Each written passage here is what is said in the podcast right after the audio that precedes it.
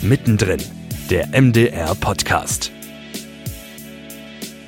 Es gab Schlupflöcher und RB Leipzig hat die genutzt und hat die so dreist genutzt, dass auf einmal sich alle angeguckt haben und waren so, wie kann das passieren? Aber wir können es gerade nicht mehr rückgängig machen oder wir, wir trauen uns nicht, das rückgängig zu machen. Und das ist natürlich eine Dreistheit und eine Vorgehensweise, mit der RB, mit der Red Bull da reingegangen ist in den deutschen Fußball, die einfach nachhaltig und für immer alles verändert hat.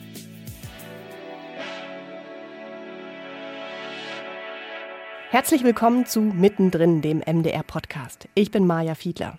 Was ist wichtig im Fußball? Tradition oder Erfolg?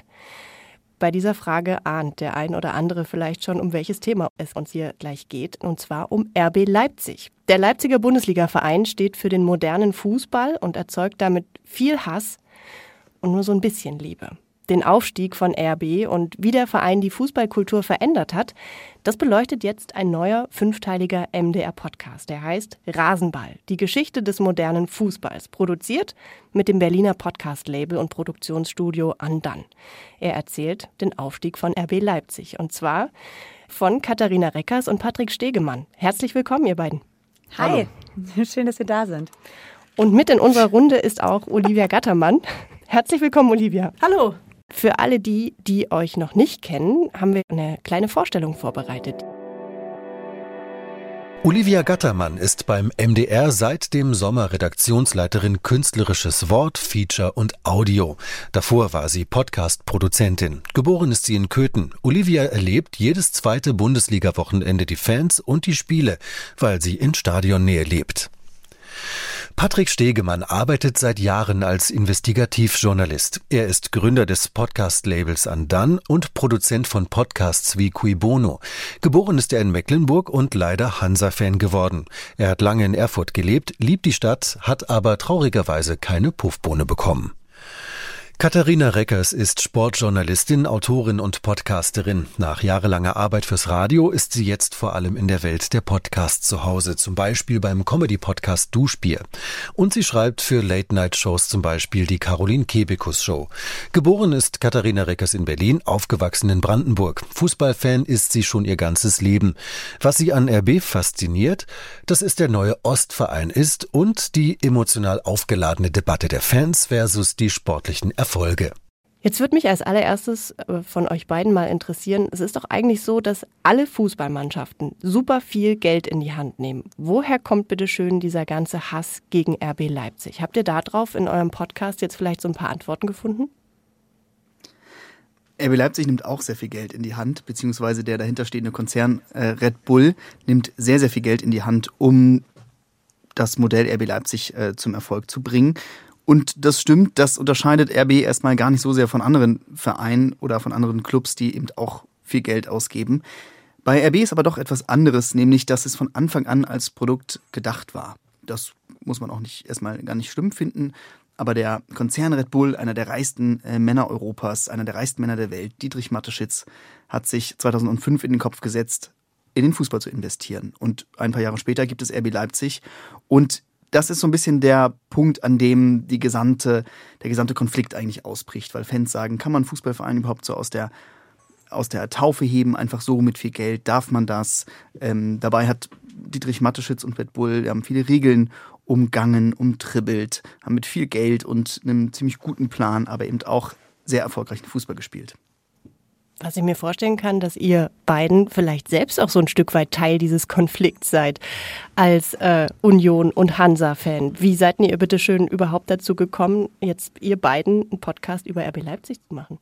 Ich glaube, das schwelgt daraus, dass in den Fankurven, du hast es gerade schon angesprochen, Union Berlin und Hansa, extreme Wut und extreme Emotionen gegenüber RB Leipzig immer herrschen.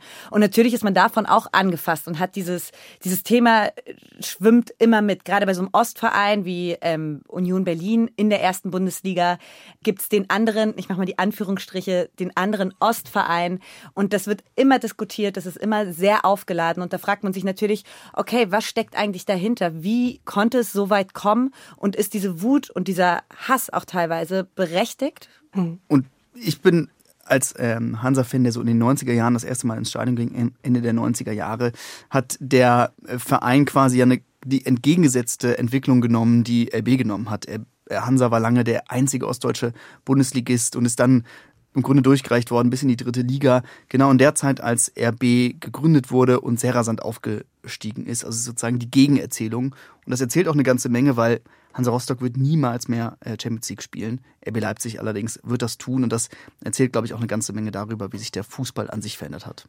Und hat euch der Podcast so als Fan vielleicht auch ein Stück weit verändert, dadurch, dass ihr jetzt so in die Geschichte von RB Leipzig eingetaucht seid?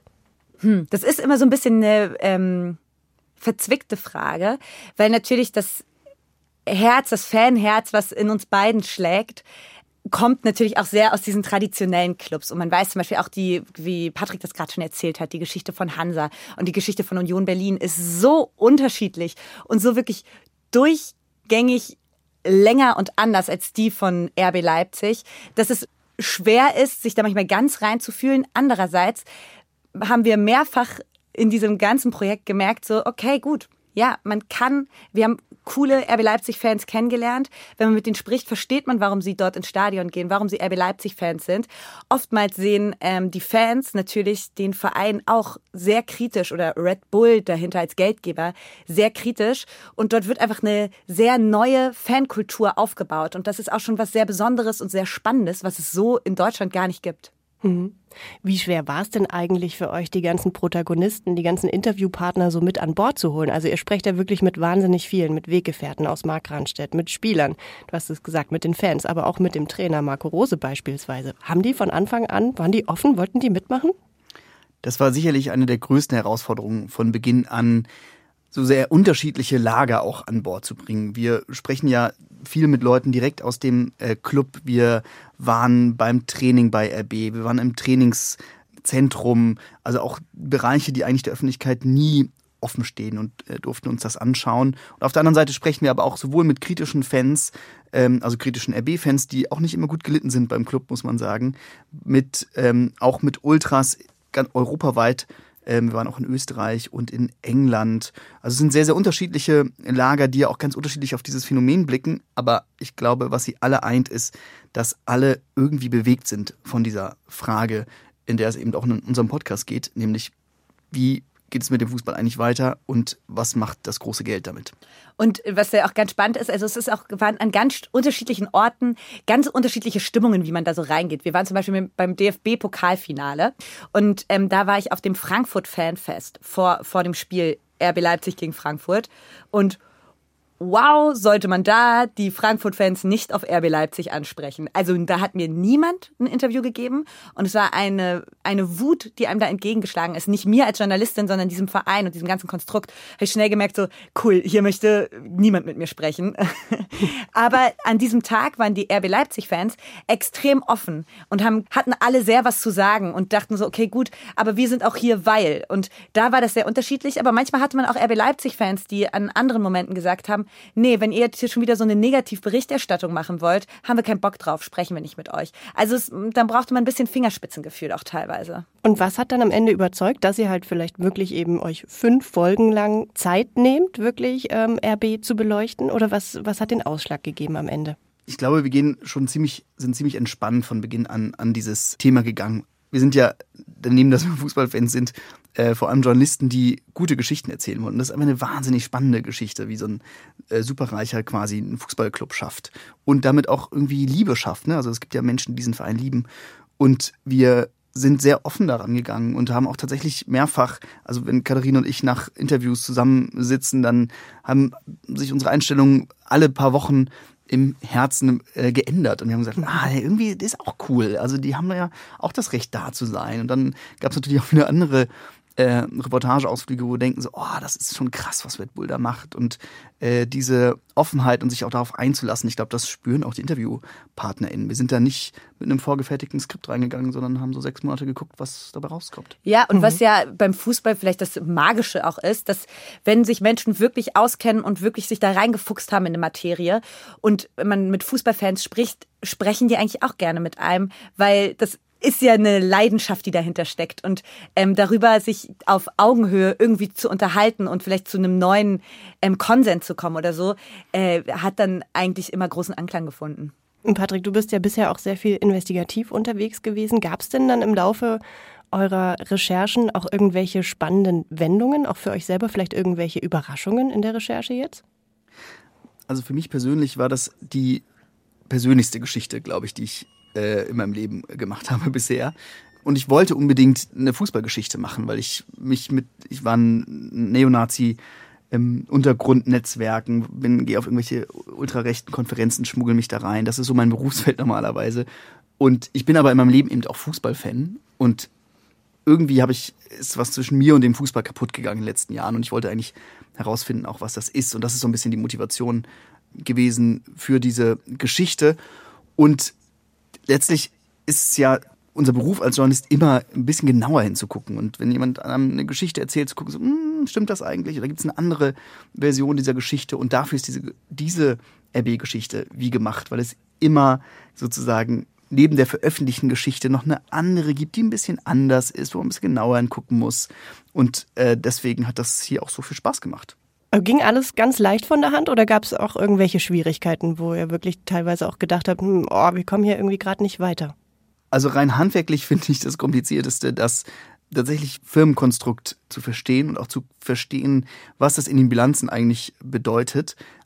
Klingt irgendwie erstmal trocken, aber was bedeutet denn eigentlich, dass ein Konzern wie Red Bull, der viele Milliarden im Jahr umsetzt, einen Fußballverein finanziert?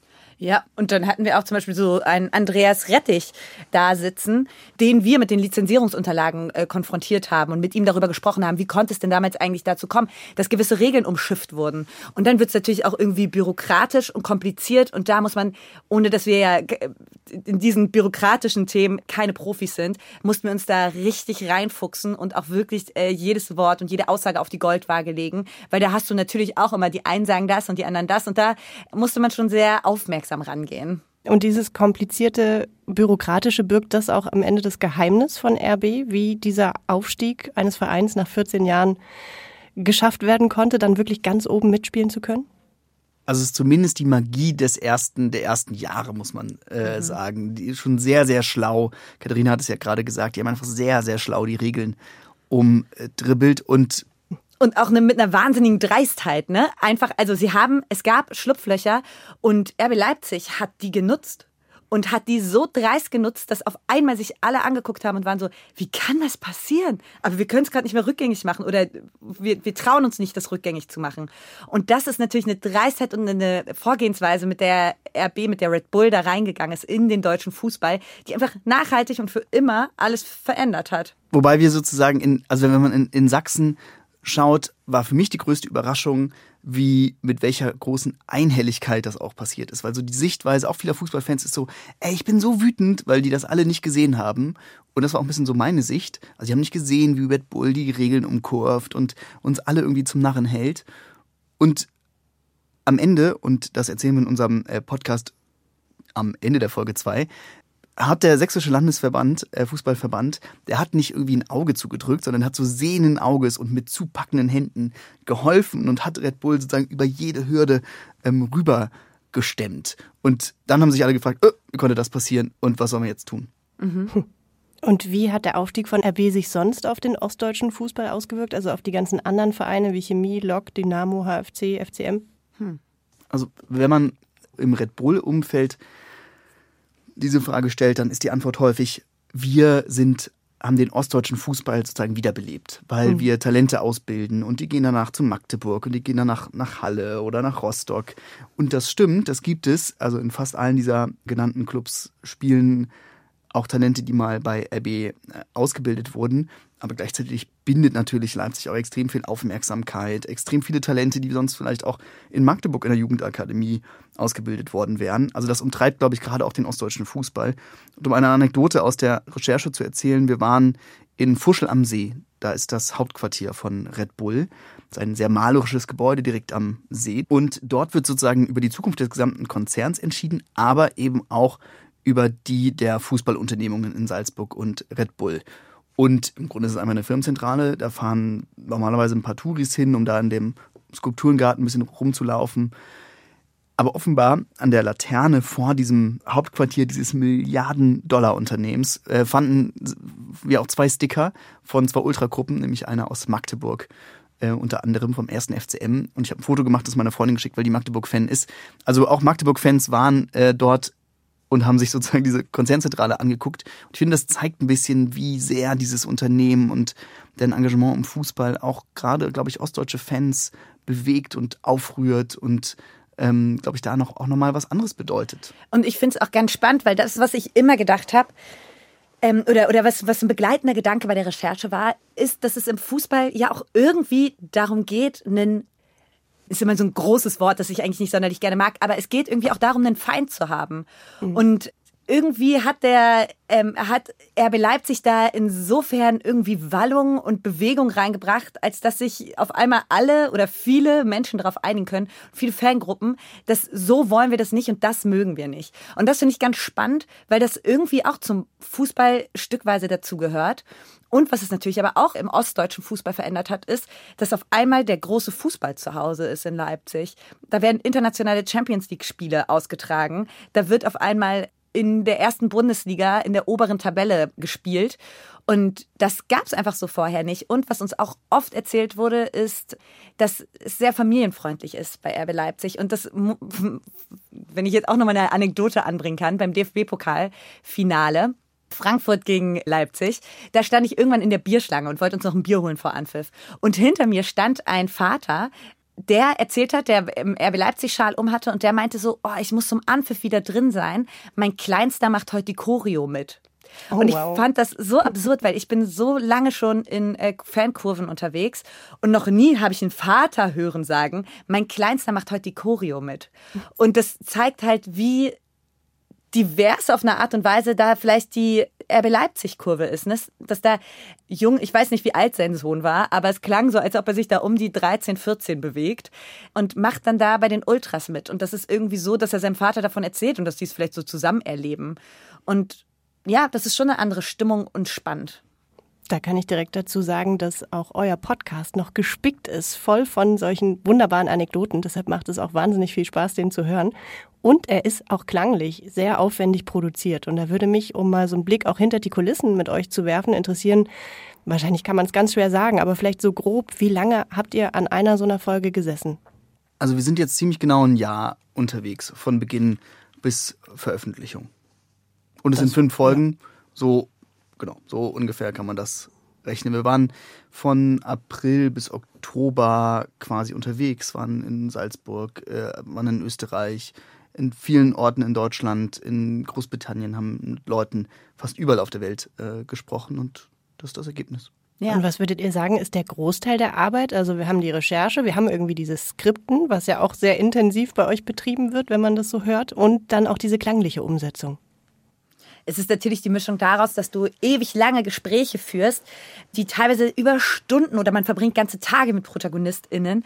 Und dann gehst du da raus und hast den Kopf voll und bist vielleicht von bestimmten Situationen begeistert und das so auseinander zu klamüsern und da die wichtigen Punkte rauszunehmen und nicht zu übersehen und nicht zu überhören, aber sich da auch nicht auf falsche Fährten äh, locken lassen. Ich glaube, diese Wust an Material und daraus dann wirklich eine gute Geschichte zu erzählen. Das ist so ein bisschen die Krux bei der ganzen Sache. Und was macht euch am meisten Spaß?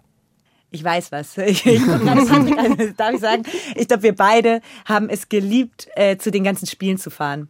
Ähm, oft waren wir zu zweit, manchmal auch alleine. Natürlich macht das zu zweit noch viel mehr Bock. Aber das waren ganz besondere Spieltage, ganz schlechte, ganz wunderbare, die wir hatten.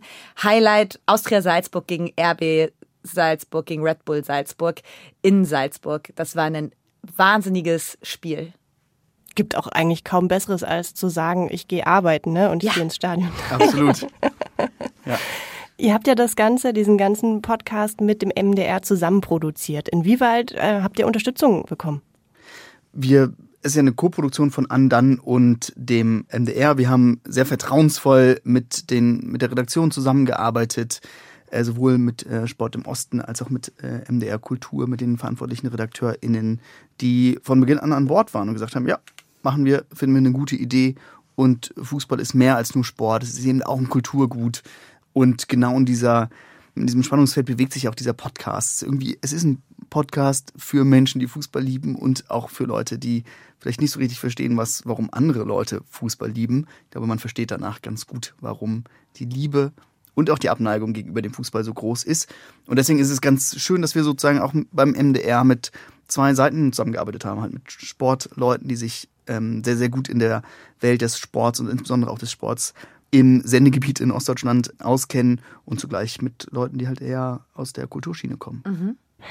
Ähm, Olivia, du hast wahrscheinlich als Redakteurin das Ganze auch immer gut vernetzt mit den anderen Redaktionen im MDR. Wer genau hat da noch mitgeholfen? Natürlich habe ich äh, das äh, Projekt nicht alleine betreut, sondern da waren aus unserer Abteilung, aus dem künstlerischen Wort natürlich UnterstützerInnen mit dabei. Und dann möchte ich an dieser Stelle auch nochmal sagen, dass wir mit den Kollegen von Sport im Osten eine unheimliche Verstärkung für Rasenball hatten. Ohne die hätte dieser Podcast nicht stattgefunden. Und dann ist es selbstverständlich so, dass auch aus unserer großen Abteilung, aus der Hauptabteilung Kultur und Jugend eben auch noch die Distributionseinheit mit dabei war. Dann am Ende noch an dann, also ich finde, wir waren ein ziemlich großes Team und ich merke das vor allem auch jetzt ähm, in den letzten Zügen, im Zeitraum der Veröffentlichung, was da für ein positiver Druck drauf auch ist und wie viele Menschen eigentlich an so einer Produktion, Veröffentlichung und so weiter beteiligt sind. Was ich auch ganz interessant fand, äh, was du bestimmt auch gut erklären kannst, Warum findet ein Thema wie Fußball in der Kultur statt? ja, das, äh, ich würde das Ganze noch ein bisschen weiter fassen. Es ist äh, das Thema, ich würde das Thema so greifen, RB Leipzig. Und RB Leipzig hat hier eine unheimlich große Relevanz. Es hat eine hohe Emotionalität und ich muss, glaube ich, niemandem sagen, dass es da einen Diskurs gibt, der wirklich sehr hart geführt wird.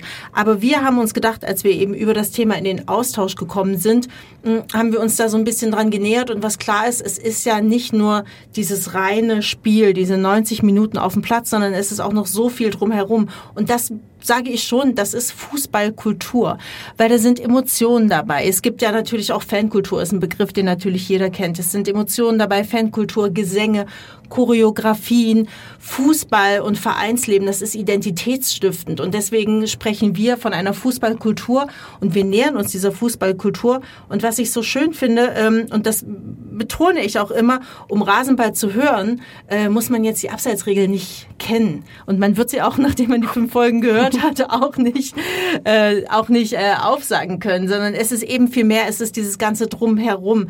Und ähm, speziell jetzt auf Rasenball auch gemünzt. Und es ist eben auch der Diskurs, der geführt wird über den modernen Fußball. Und das hat uns herausgefordert und da haben wir gesagt, da möchten wir gerne auch dem Publikum etwas anbieten, eben Teil dieses Diskurses zu werden oder mindestens erstmal den Diskurs zu verstehen. Olivia, du hattest das Glück, dass du jetzt schon alle fünf Folgen hast hören können. Gibt es für dich so ein persönliches Highlight, woran du dich total gerne zurückerinnerst? Also meine persönliche Lieblingsfolge ist Folge 4, sogenannte Fans, weil da geht es um die Fankultur. Dieser konkrete Blick in diese Fanschaft rein, den ich äh, persönlich vorher nie hatte, weil ich kein äh, flammender Fußballfan bin. Aber das eben auch nochmal zu hören, was es ausmacht, ein Fußballfan zu sein, was es ausmacht, Vereinsarbeit und natürlich auch ehrenamtliche Vereinsarbeit zu absolvieren, ist schon etwas Besonderes. Was ich auch total witzig fand, ähm, ich habe nur die ersten beiden Folgen gehört, mhm. aber die, es, es ist so gespickt von Anekdoten, das habe ich vorhin schon mal gesagt. Und alleine diese Vorstellung, dass die RB-Spieler mit in die Leipziger Mensa gehen und da Mittag essen. ja. Einfach weil sie noch keine Kantine oder irgendwas hatten. Es sind so diese Bilder, die so hängen bleiben. Das äh, erzählt der Podcast wirklich großartig. Ja, und das sind auch wirklich diese kleinen Geschichten. Und da, da hast du auch wieder dieses Provisorische. Und wenn man sich überlegt, das ist jetzt noch gar nicht so lange her, dass eben die Geschichte von RB Leipzig in Markranstädt unter diesen Umständen gestartet ist, finde ich das doch schon sehr erstaunlich, wo der Verein jetzt gelandet ist. Aber irgendwie ist es dann eben auch noch umso interessanter, was es mit den Menschen darum gemacht hat. Eben dieser schnelle, kometenhafte Aufstieg. Und ich finde es auch sehr interessant, wie sich die, das Phänomen RB Leipzig, der Verein RB Leipzig eben in diese Thematik ostdeutsche Fußballkultur äh, eingliedert. Das finde ich, äh, kommt übrigens auch in meiner Lieblingsfolge 4 raus. Es ist eben so, man könnte es jetzt ganz einfach und trotzig sagen, alle wollten irgendwann mal einen Verein aus Ostdeutschland, eine Stadt in der Bundesliga-Tabelle haben. So, jetzt ist Leipzig da, jetzt ist es aber auch nicht okay. Was ist es denn jetzt? Aber so einfach kann man das eben nicht sagen. Es ist schon ein bisschen mehr und da gibt Folge 4 eben tatsächlich den intensivsten Einblick, muss ich sagen. Jetzt bist du, Olivia, die betreuende Redakteurin. Vielleicht kannst du auch noch mal für alle die, die jetzt den Podcast gehört haben und jetzt unseren Podcast mhm. hören ähm, und vielleicht auch irgendwie eine super coole Idee für einen Podcast haben, uns erzählen, wie diese Zusammenarbeit zustande kam von Patrick und Katharina mit dem MDR. Mhm. Wir haben ganz einfach über das Thema äh, zusammengefunden. Ähm, wir haben mit anderen vorher schon kurze Berührungspunkte gehabt. Äh, also Patrick hat äh, bei uns in der Redaktion mal Impuls gegeben zum Thema Storytelling. Und so sind wir in Kontakt gekommen und äh, dann war es eben anderen, die mit diesem Thema auf uns zugekommen sind. Und dieses Thema sitzt natürlich äh, hier in der Region. Es ist ein tolles Thema, ein tolles Angebot für den MDR. Und ich sage immer, natürlich können wir als MDR auch einen eigenen Podcast über RB Leipzig machen, über Fußballgeschichte und so weiter. Aber wir könnten nicht diesen Podcast machen. Wir könnten nicht Rasenball machen, weil es schon äh, die Geschichte ist, so wie Patrick und Katharina sie erzählen. Und deswegen brauchen wir sie. Dann würde ich sagen, unbedingt reinhören. Ja. Am 5. Januar zu hören in der ARD Audiothek Rasenball, die Geschichte des modernen Fußballs. Geht los mit erstmal zwei Folgen mhm. und insgesamt sind es dann fünf. Katharina Reckers, Patrick Stegemann, Olivia Gattermann, danke euch, dass ihr bei mir wart. Mittendrin, der MDR-Podcast, ist eine Produktion der Hauptabteilung Kommunikation des Mitteldeutschen Rundfunks.